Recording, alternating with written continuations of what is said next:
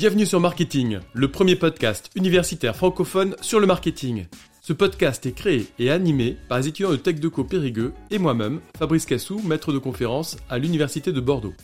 Notre objectif est de vous partager chaque lundi, mercredi et vendredi notre passion et notre curiosité sur le monde du marketing. Alors bonne écoute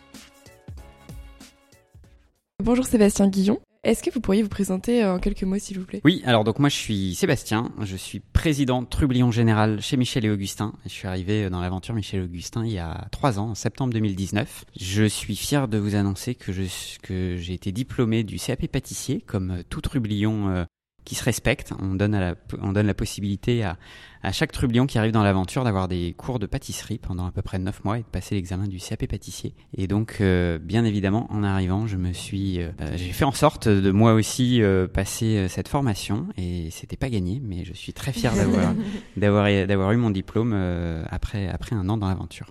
Félicitations. Oui, félicitations. Est-ce que vous pourriez nous parler un peu plus de Michel Augustin, s'il vous plaît? Oui, alors Michel et Augustin, c'est, on appelle ça une aventure. On dit pas que c'est une entreprise. Euh, on dit que c'est une aventure parce que euh, parce qu'au final, c'est une drôle d'aventure euh, tous les jours. Déjà, c'était l'aventure de de deux copains d'école, Augustin et Michel, qui se sont rencontrés sur les bancs de la classe en quatrième et qui ont passé pas mal de temps ensemble, qui ont fait des études ensemble. Et puis quelques années après avoir fait leurs études, euh, Augustin a eu l'idée euh, de fonder euh, une petite entreprise, une aventure entrepreneuriale. Et donc il a appelé son copain Michel et tous les deux, ils, ont, ils ont fondé cette entreprise. Et je pourrais vous en dire un petit peu plus sur ce sujet. Donc Michel et Augustin existent depuis 2004, né dans l'agroalimentaire. Donc on essaie de faire des produits qui sont bons avant tout, qui plaisent à nos consommateurs, qu'on appelle des gourmands. Euh, et on est présent sur aujourd'hui euh, six catégories différentes. Donc on fait à la fois euh, des biscuits sucrés, donc des cookies notamment, qui était notre catégorie d'origine. On fait des yaourts à boire, on appelle ça nos vaches à boire. On fait des gâteaux apéritifs, c'est à peu près la moitié de nos ventes aujourd'hui. On fait des desserts, notamment nos mousses au chocolat qui sont un, de nos produits phares. On fait des, des boissons, alors ça c'est assez petit mais on a quelques, quelques infusions. Et puis récemment on a lancé une pâte à tartiner, donc ça nous fait six catégories. Euh, comment est-ce que vous vous différenciez sur votre marché par rapport à vos concurrents en règle générale? Alors la vision de Michel et Augustin quand ils se sont lancés en 2004 était basée sur euh, trois observations, trois observations personnelles. Euh, la première, c'était de dire que quand ils faisaient leurs courses dans les supermarchés et qu'ils regardaient les étiquettes des, des produits qu'ils achetaient, et notamment des, des gâteaux, euh, ils avaient l'impression qu'il fallait un diplôme de, biochimie pour euh, décrypter euh, la liste d'ingrédients avec plein d'ingrédients dont ils n'avaient jamais entendu parler et surtout qui n'étaient pas dans les placards des cuisines quand on, quand on fait de la pâtisserie. Et donc ils se sont dit, il y a quand même un petit problème et leur vision c'était de faire un produit qui soit le plus proche possible du fait maison. avec des listes d'ingrédients courtes, avec des ingrédients naturels, avec des ingrédients qu'on trouve dans les placards des cuisines. Donc un vrai souci de naturalité euh, très présent dès le début de l'aventure Michel et Augustin. Et aujourd'hui, c'est quelque chose qui reste absolument fondamental chez nous. Donc on n'a pas de conservateur, on n'a pas d'additifs, on n'a pas de colorants, on n'a pas d'arôme artificiel, etc. Et on essaie euh, toujours de nous améliorer, de faire des recettes qui soient le plus clean possible et le plus proche possible du fait maison. Donc ça c'est un, un, premier élément. Un deuxième élément, une deuxième observation, c'était de dire euh, les marques racontent des salades qui font sortir les grand-mères des placards. Donc ça, c'était la, la, phrase d'Augustin. Et d'avoir l'impression que les consommateurs de moins en moins font confiance aux marques, mm. euh, parce que les marques euh, bah, s'inventent euh, des histoires qui sont parfois très loin de la réalité. Et eux, leur volonté, c'était de pas faire de marketing. Donc le mot marketing a été interdit chez Michel Augustin pendant des années, jusqu'à ce que j'arrive. Et moi, j'ai dit, c'est pas marketing qui est interdit, c'est le mauvais marketing qui est interdit. Euh, mais la volonté de Michel Augustin, bah, c'était de raconter en temps réel une aventure entrepreneuriale euh, en toute transparence et de partager ça au quotidien avec euh, toute leur communauté. Et donc euh, vraiment le fait de, bah, de se filmer au quotidien, de, de, de montrer l'aventure de Michel Augustin telle qu'elle existe, de relater ce qui se passe à la bananeraie. La bananeraie, c'est nos bureaux. Vraiment sans, sans aucun filtre. Et donc une vraie volonté de, de transparence bah, depuis l'origine et qui encore aujourd'hui, bien évidemment, fait partie de nos, nos valeurs très fortes. Et le troisième élément, la troisième observation, c'était que les prix des produits qu'on achetait dans les supermarchés avaient tendance à être euh, relativement peu élevés. Et pour maintenir des prix peu élevés, eh ben, c'était euh, la qualité qui était sacrifiée. Et donc euh, c'était une démarche assumée de leur part de faire des produits un petit peu plus cher que les autres parce qu'ils savent que bah, pour avoir des produits de qualité, il faut accepter de mettre des ingrédients qui coûtent un petit peu plus cher. Quand on met du beurre à la place de mettre de l'huile de palme, eh ben, ça coûte plus cher. Quand on met euh, de la vraie infusion de vanille au lieu de mettre de l'arôme de vanille, eh ben, ça coûte un petit peu plus cher. Euh, quand on met euh, beaucoup de chocolat dans la mousse au chocolat, eh ben, ça coûte aussi un peu plus cher. Et donc voilà, on, on, assume le fait qu'on est une marque premium, une marque qui s'adresse à tous les consommateurs qui sont prêts à payer un petit peu plus cher pour avoir des produits vraiment de qualité. Donc ça, c'est vraiment les trois éléments fondateurs qui étaient, je pense, assez modernes et assez euh, innovant en 2004 et qui reste euh, très moderne, un petit peu moins innovant aujourd'hui parce que beaucoup de marques se mettent à, suivre un petit peu ce modèle-là. Et donc notre challenge, c'est de garder un coup d'avance et de, et de rester euh, mieux disant, quel que soit le nombre de marques qui nous copient régulièrement. Non, je voulais poser une question par rapport aux conservateurs, mais je pense que c'est lié à la qualité de vos produits, c'est ça? Oui, Ok, et il y a des conservateurs, des bons et des mauvais, entre guillemets ou... Alors il y a des conservateurs naturels. Euh, le sel, c'est un conservateur naturel. Le sucre, c'est un conservateur naturel. Mais il y a plein de conservateurs artificiels. Et quand tu fais une pâtisserie chez toi, je pense que tu rajoutes pas des conservateurs. et eh ben nous, on fait pareil. Mais c'est mais c'est compliqué. Notre, mousse au chocolat, par exemple, euh, elle a pas de conservateur. La plupart des marques concurrentes ont un conservateur. Ça veut dire qu'une mousse au chocolat euh, d'une marque X, elle va se conserver 40 euh, jours. Euh, la nôtre, elle se conserve 20 jours. Et déjà pour la faire tenir 20 jours, c'est compliqué. Mais c'est des contraintes qu'on s'impose qui derrière ont des conséquences assez fortes sur bah, la manière de commercialiser nos produits parce qu'au bout de 20 jours, les produits, il faut qu'ils soient vendus parce que s'ils sont pas vendus, il faut les sortir des rayons. Vous avez parlé de garder un coup d'avance donc sur vos euh, concurrents. Comment est-ce que vous faites justement pour renouveler votre offre, euh, élargir vos gammes, etc. Alors je dis souvent qu'on est condamné à innover. Euh, on est condamné à innover parce que sur les toutes premières années de l'aventure Michel et Augustin, personne ne connaissait, donc on faisait un petit peu ce qu'on voulait et on était un petit peu tranquille. Depuis, on va dire 6, 7, 8 ans, on commence à être très visible, même si on n'est pas une, une, grosse marque.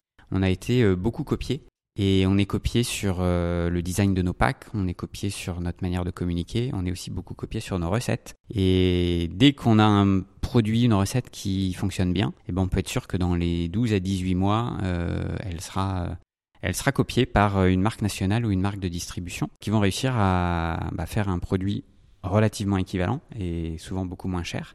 Euh, et à ce moment-là, on perd beaucoup de notre avantage compétitif. Et du coup, notre challenge, c'est de avant même qu'on soit copié, bah de nous rénover, nous euh, nous améliorer et euh, ou inventer des, des, des, nouvelles recettes. Donc euh, chaque année, on lance à peu près une quinzaine de une quinzaine ou une vingtaine de nouveaux produits dans la gamme sur un portefeuille d'à peu près 120 références. Donc le nombre de références reste à peu près stable depuis depuis 5-6 ans. On est aux alentours de 120 références. On a à peu près 70 euh, ou 80 euh, recettes différentes, mais parfois c'est des, tailles de packs qui, varient. Euh, et il y en a beaucoup qui sortent parce que bah, elles sont, elles se vendent pas assez. Et puis chaque année, on en a à peu près une quinzaine qui rentrent, avec une durée de vie qui est relativement courte. Donc ça, c'est une des surprises que j'ai découvert en arrivant chez Michel Augustin. Le cycle de vie de nos produits, il est d'un an et demi à peu près. Alors il y a quelques best-sellers qui, qui tiennent longtemps, notamment notre mousse au chocolat. On a on a fêté ses 10 ans euh, l'an dernier. Euh, mais il y a beaucoup de produits qui ont des durées de vie euh, très courtes. Ça fait partie de notre manière de travailler, d'accepter l'échec. De toute façon, pour innover, il faut prendre des risques. Et quand on lance un produit, ben, on n'a aucune certitude qui va va fonctionner, qui va trouver son public. Nous, on est toujours convaincus qu'il est très bon, sinon on ne le lancerait pas. On a ce qu'on appelle l'avis déterminant chez Michel et Augustin. On demande à, toute la tribu, à tous les trublions de voter pour chaque produit qu'on va lancer et euh, on met une note sur 4 et si le produit n'a pas au moins 3,5 de note moyenne, euh, on le lance pas. Donc on est tous convaincus euh, qu'il est bon, mais après, est-ce qu'il trouve son public Est-ce qu'il a suffisamment de visibilité Est-ce qu'il n'est pas parfois trop innovant? On pourra reparler de la pâte à tartiner tout à l'heure. parfois, on est trop en avance aussi sur notre temps. Le consommateur est pas, est pas prêt à choisir l'innovation qu'on va lui proposer. Donc il faut toujours trouver le, bon dosage euh, d'innovation, d'accompagnement du consommateur, de communication aussi pour rendre nos produits euh, visibles. Et avant tout, il faut que ce soit bon. Et la notion de bon est forcément euh, très subjective.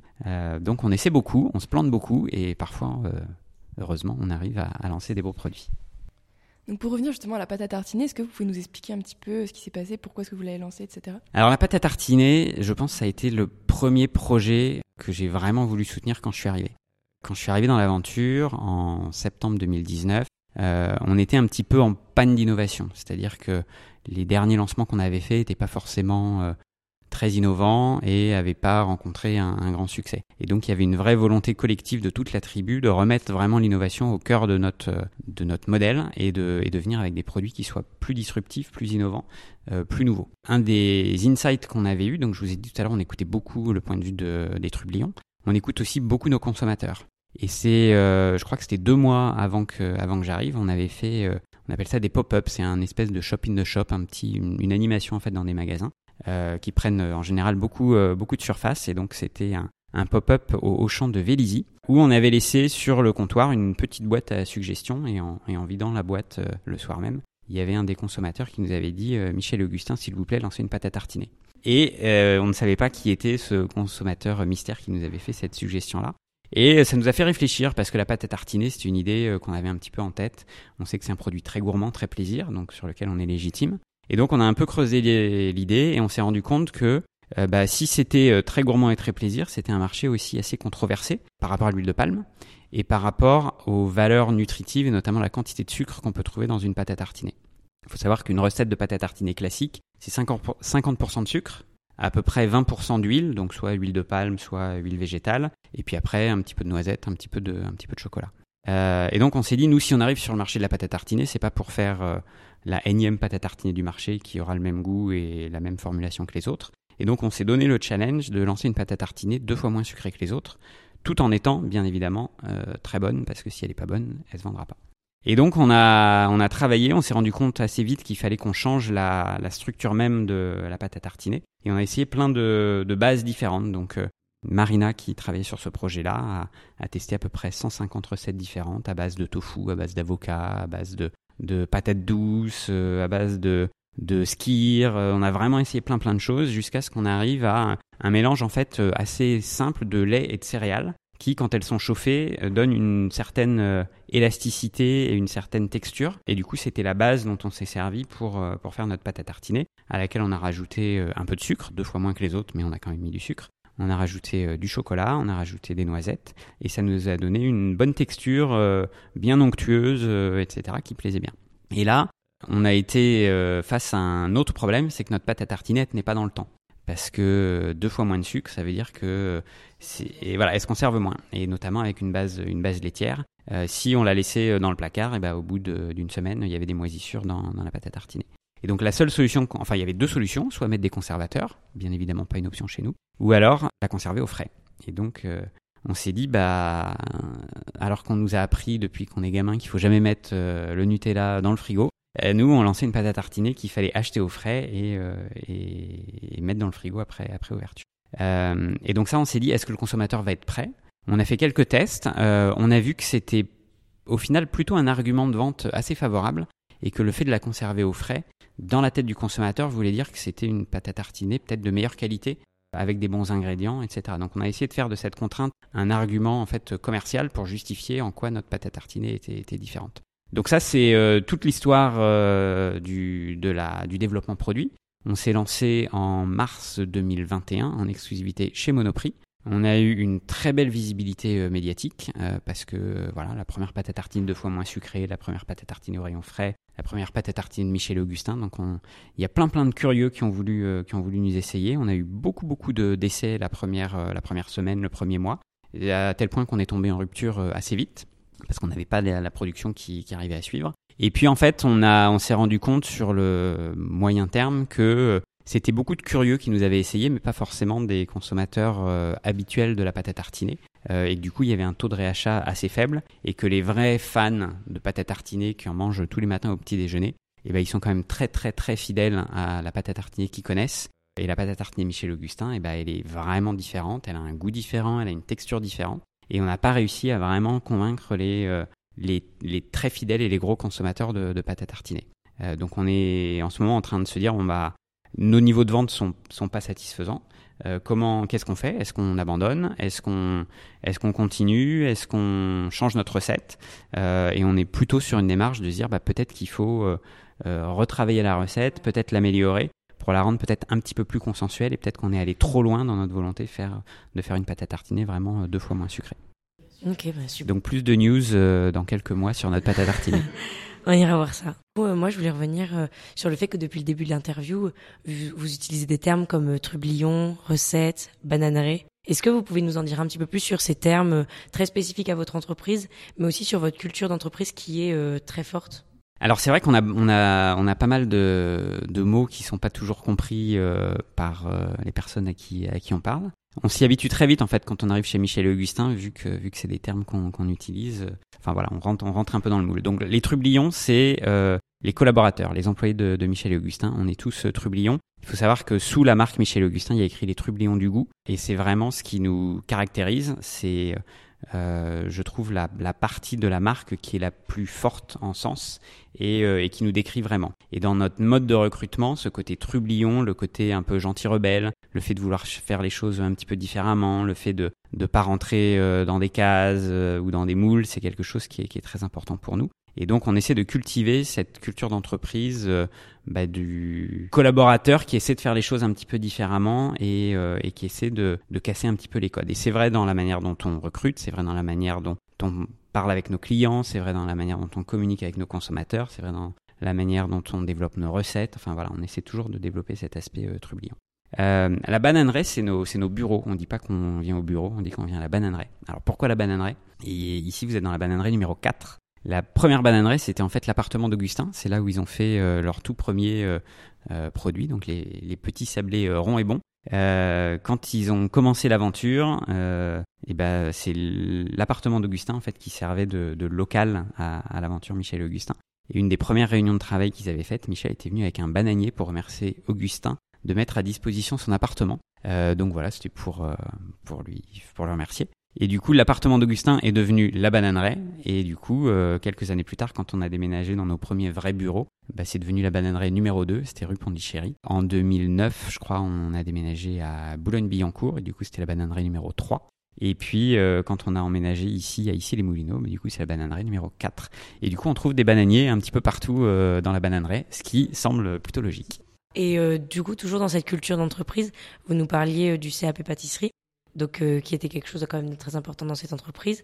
Donc vous, vous l'avez passé Oui, on est 90% de la tribu, soit à avoir le CAP pâtissier, soit être en train de prendre des cours pour passer le CAP pâtissier euh, dans un mois. Et du coup, pour, pour quelles raisons c'est très important pour vous? Qu'est-ce que cela vous apporte au quotidien? En fait, c'est important pour deux raisons. Je dirais que la première raison, c'est euh, une de nos valeurs fondamentales, on dit c'est la passion du goût. Euh, et on veut que chaque trublion qui vienne dans l'aventure ne vienne pas travailler chez Michel Augustin comme il, comme viendrait dans n'importe quelle autre aventure, mais on veut qu'il soit gourmand, qu'il soit passionné par euh, notre métier et que le savoir-faire manuel de faire de la pâtisserie soit euh, quelque chose qu'on valorise et qu'on comprenne. Et donc qu'on fasse de la logistique, de la gestion, du développement recette ou du merchandising, et ben avoir cette connaissance de euh, c'est quoi les bons ingrédients, comment on fait une pâtisserie, comment on fait des croissants, etc. Euh, c'est quelque chose qui est euh, extrêmement important et qui nous rassemble en tant que en tant que tribu parce que ça nous donne un espèce de socle commun de, de passion et de et de compréhension de notre de notre métier. Et la deuxième raison pour laquelle c'est important, c'est que c'est un, un rythme d'intégration qui est hyper fort. Quand on commence dans l'aventure Michel et Augustin, une fois par semaine. Donc moi, c'était lundi soir.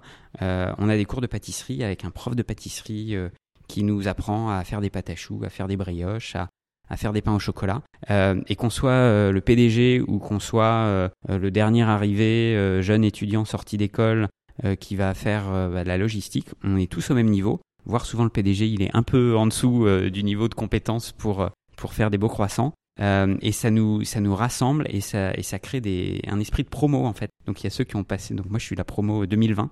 On est 21 euh, à avoir passé notre CAP sur la promo 2020. Et donc on essaie, euh, au-delà de, de ces neuf premiers mois qu'on passe dans l'aventure où on apprend à faire de la pâtisserie, on essaie de faire vivre aussi cette culture sur le long terme. Parce que c'est sûr qu'en en, ayant fait tous les jours, tous les week-ends pendant neuf mois, il y a une petite période derrière où on n'en peut plus de faire des, tartes. Et donc c'est important de se redonner des, raisons de, de pâtisser tous ensemble et, de célébrer euh, voilà notre notre capacité à faire des bons produits.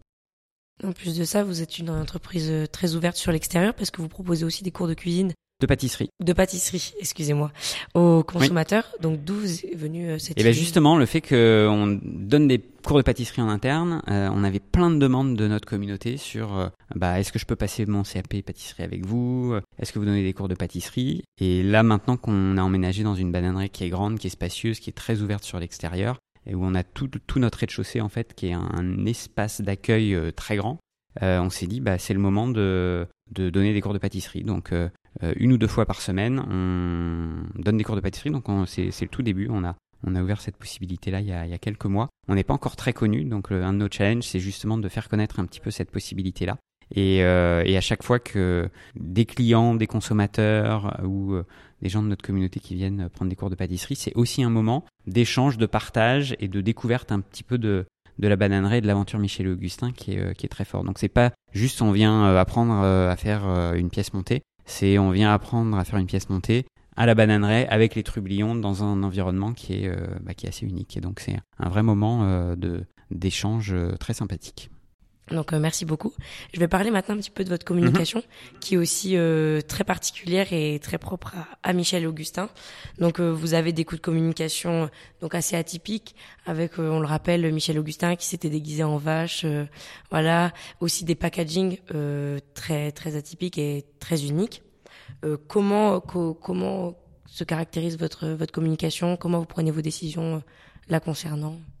Alors, il y a, y a trois éléments, je pense, assez importants dans notre communication. Le premier, je l'ai mentionné tout à l'heure, c'est la transparence. Donc ça, ça fait vraiment partie d'une de nos valeurs fondamentales depuis le début, la volonté d'être extrêmement euh, transparent dans, dans tout ce qu'on fait et dans, et dans tout ce qu'on dit. Et donc ça, c'est important. On n'est pas là pour déguiser la vérité. Michel Augustin, ils existent vraiment. Les trublions, ils existent vraiment. C'est euh, ma photo sur euh, le packaging euh, du Sablé Beaufort et euh, ça va être euh, bah, la photo d'Egline sur euh, le totem qu'il y aura, qu'il y aura dans le magasin. Donc euh, on met nos vraies photos, nos vrais prénoms, nos vraies, nos vraies fonctions et, euh, et on se montre au quotidien. D'ailleurs, euh, on- vous me verrez aussi en publicité à la télé dans quelques semaines.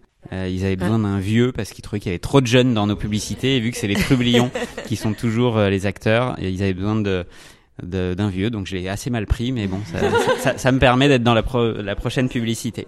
Donc le premier élément, c'est euh, la transparence. Le, le deuxième élément qui est important et qui est atypique chez nous, c'est qu'on travaille pas avec des agences de pub. Euh, on fait tout en interne. C'est-à-dire qu'on a Aurélie, qui est notre directrice artistique, elle dit directrice très très artistique, euh, qui a une équipe euh, de vidéastes. Il y en a qui font de la photo, il y en a qui font des réseaux sociaux. Pablo qui est là pour euh, avoir des idées, donc il est concepteur-rédacteur. On a euh, un web designer, on a des graphistes. Donc tous nos packs sont faits en interne. Toutes nos vidéos sont faites en interne, tout ce qu'on publie sur les réseaux, euh, c'est fait en interne. Euh, et ça nous donne déjà une réactivité incroyable, parce qu'on a une idée le matin en prenant le métro, on commence à bosser dessus euh, dans la journée, et le soir, on le publie sur les réseaux sociaux. Si ça prend bien, si ça marche, on est content. Si ça marche pas, bah, c'est pas grave, on recommence, etc. Donc le fait de pas travailler avec des agences, c'est un... euh, moi, j'ai travaillé pendant 20 ans euh, précédemment dans d'autres entreprises où euh, il, fallait parfois 9 mois pour faire une campagne. Là, on a commencé à travailler sur notre campagne télé euh, 4 semaines avant, avant que ce soit mis à l'antenne. C'est une campagne qui nous a coûté, je crois, 7000 euros, alors que précédemment, j'avais fait des campagnes de pub qui pouvaient coûter jusqu'à 1 million.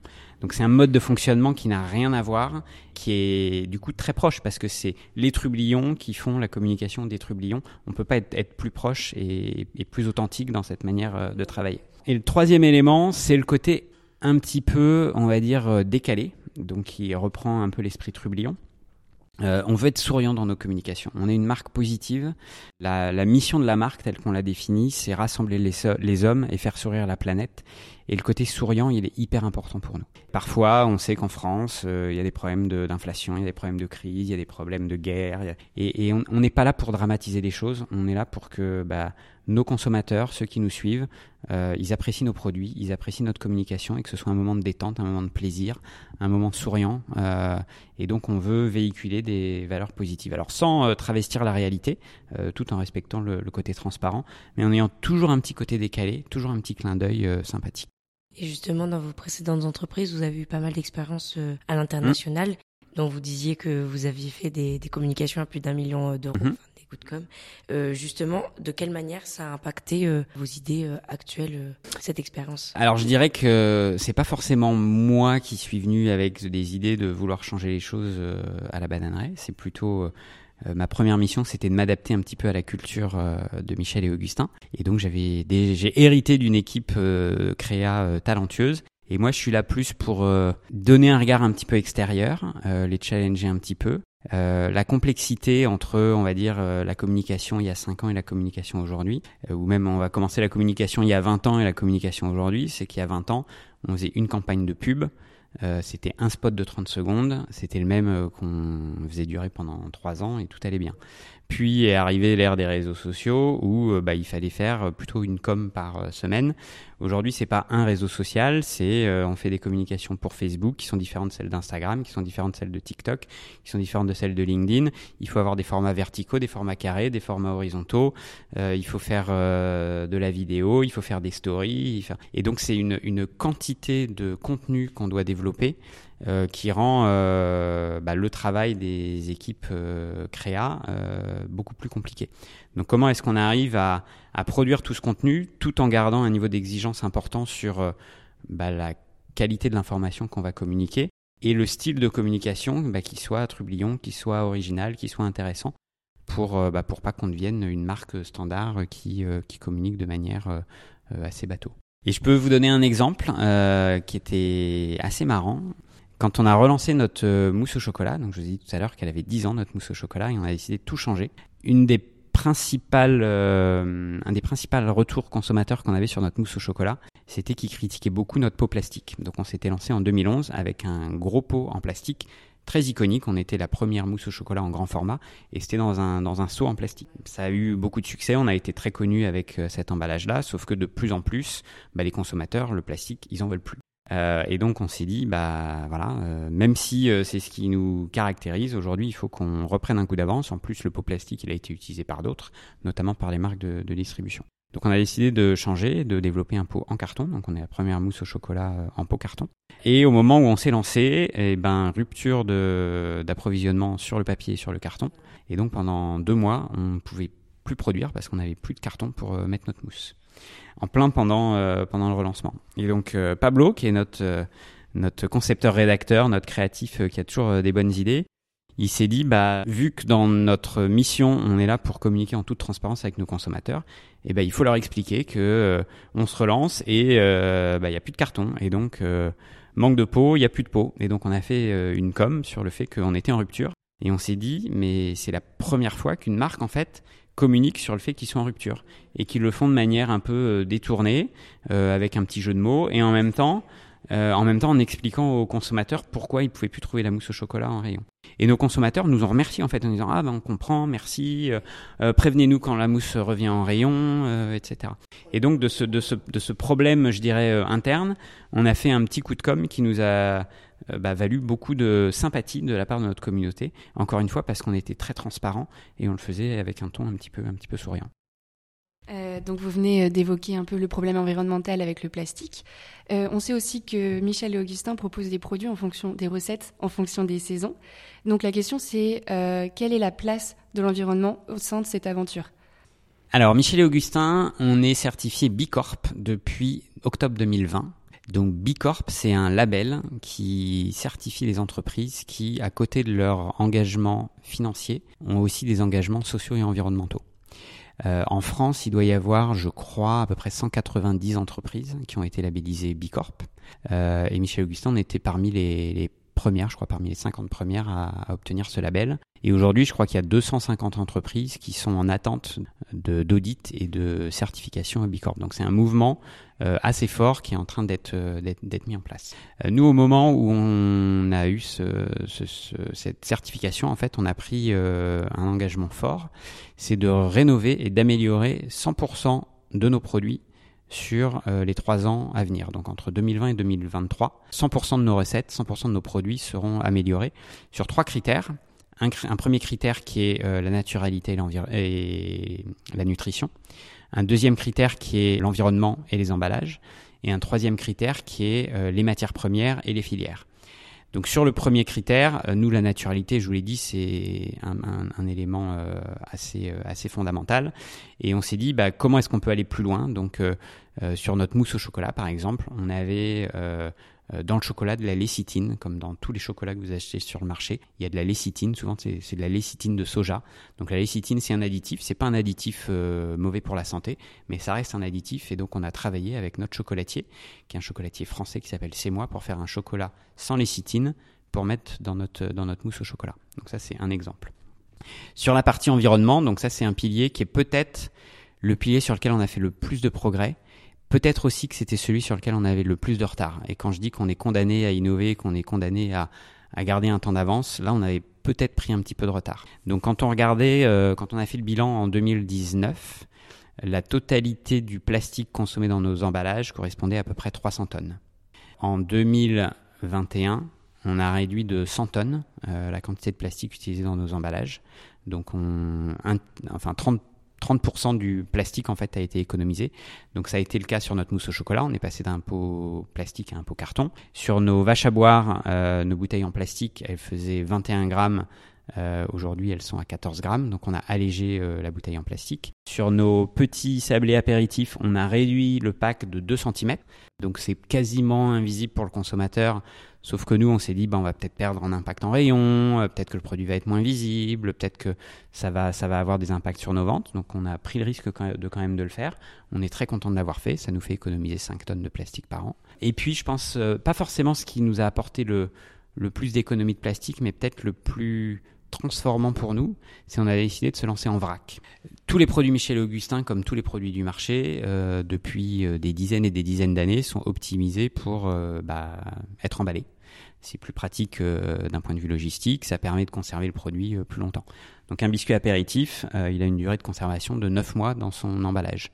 Si on le met sans emballage et qu'on met un petit biscuit à l'air libre, je peux vous garantir qu'au bout de 48 heures, il sera mou ou il sera dur et il aura perdu beaucoup, beaucoup de sa saveur. Donc comment est-ce qu'on arrive à retravailler les recettes complètement différemment pour faire en sorte bah, qu'elles tiennent alors qu'elles auront, qu'elles auront plus d'emballage? Donc la manière dont on s'y est pris, c'est qu'on a pris toutes nos recettes d'épicerie et on les a mis dans des bacs euh, de vrac. Et toutes les semaines, en fait, on goûtait à l'aveugle un produit qui sortait d'un pack qu'on venait d'ouvrir et un produit qui sortait d'un bac. Et on regardait euh, bah, s'il y avait une différence perçue entre les deux. Et en fait, il y a trois recettes qui avaient tendance à plutôt bien tenir euh, sur la longueur. Et jusqu'à six semaines, il n'y avait aucune différence notable perçue entre un biscuit qui sortait du bac à vrac et un biscuit qui sortait de l'emballage. C'est nos petits biscuits au Beaufort. Euh, nos, petits beurres au comté et, euh, nos petits sablés euh, au parmesan.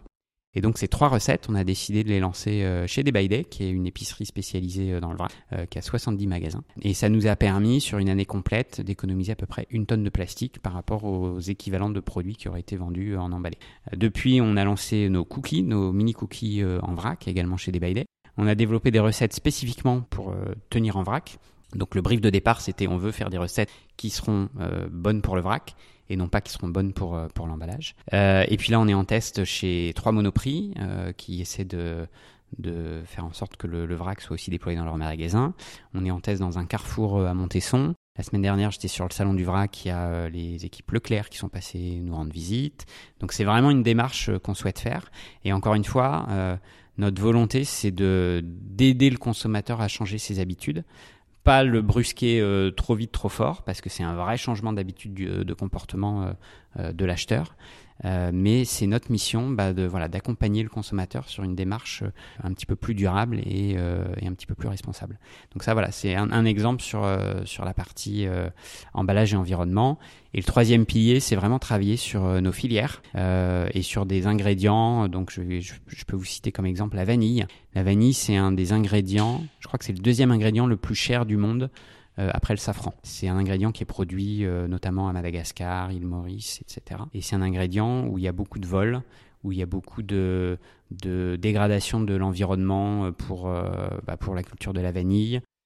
c'est dans des régions qui sont souvent très pauvres, avec des populations peu éduquées, le travail des enfants, etc.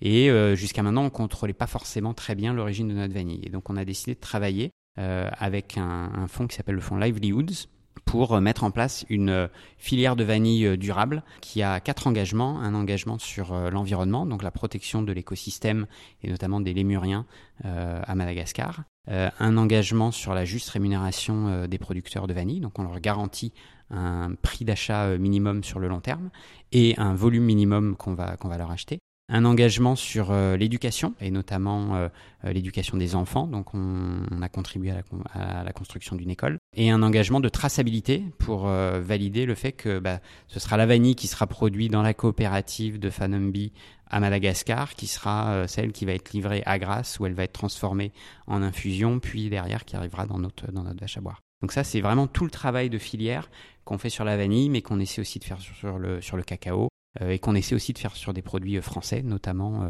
sur un certain nombre de, fruits. On a lancé des vaches à boire de saison récemment, et donc on essaie de travailler des filières bah voilà, où on sait exactement où, sont, où sont produits les, les produits. Pareil sur, sur nos biscuits apéritifs. on a des fromages AOP et donc le travail avec les coopératives pour la valorisation de leur fromage.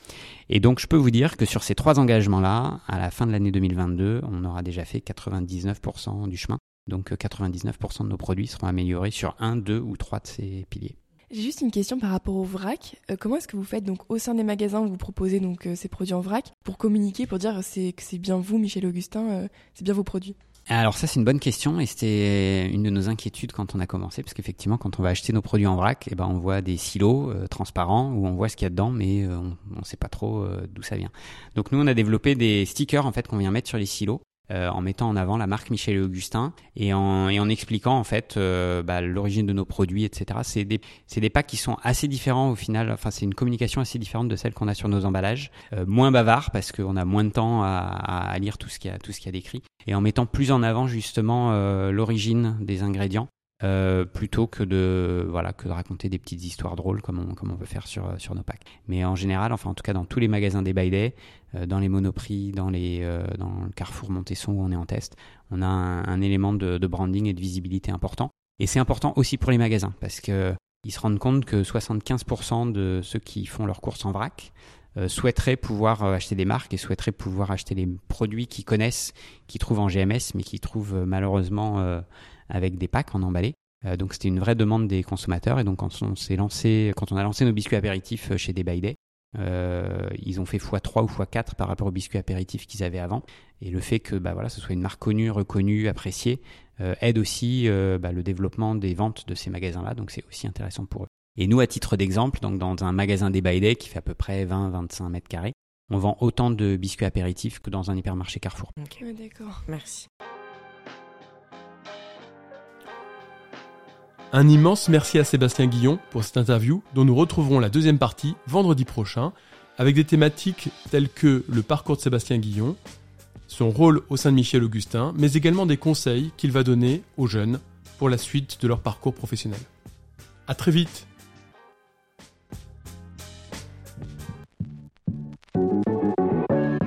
Merci à tous d'avoir suivi cet épisode. Vous pouvez nous aider dans notre démarche en vous abonnant à notre podcast et en laissant un commentaire. Merci pour votre soutien et votre écoute et à très bientôt sur Marketing, le podcast universitaire pour tous les cueils du marketing.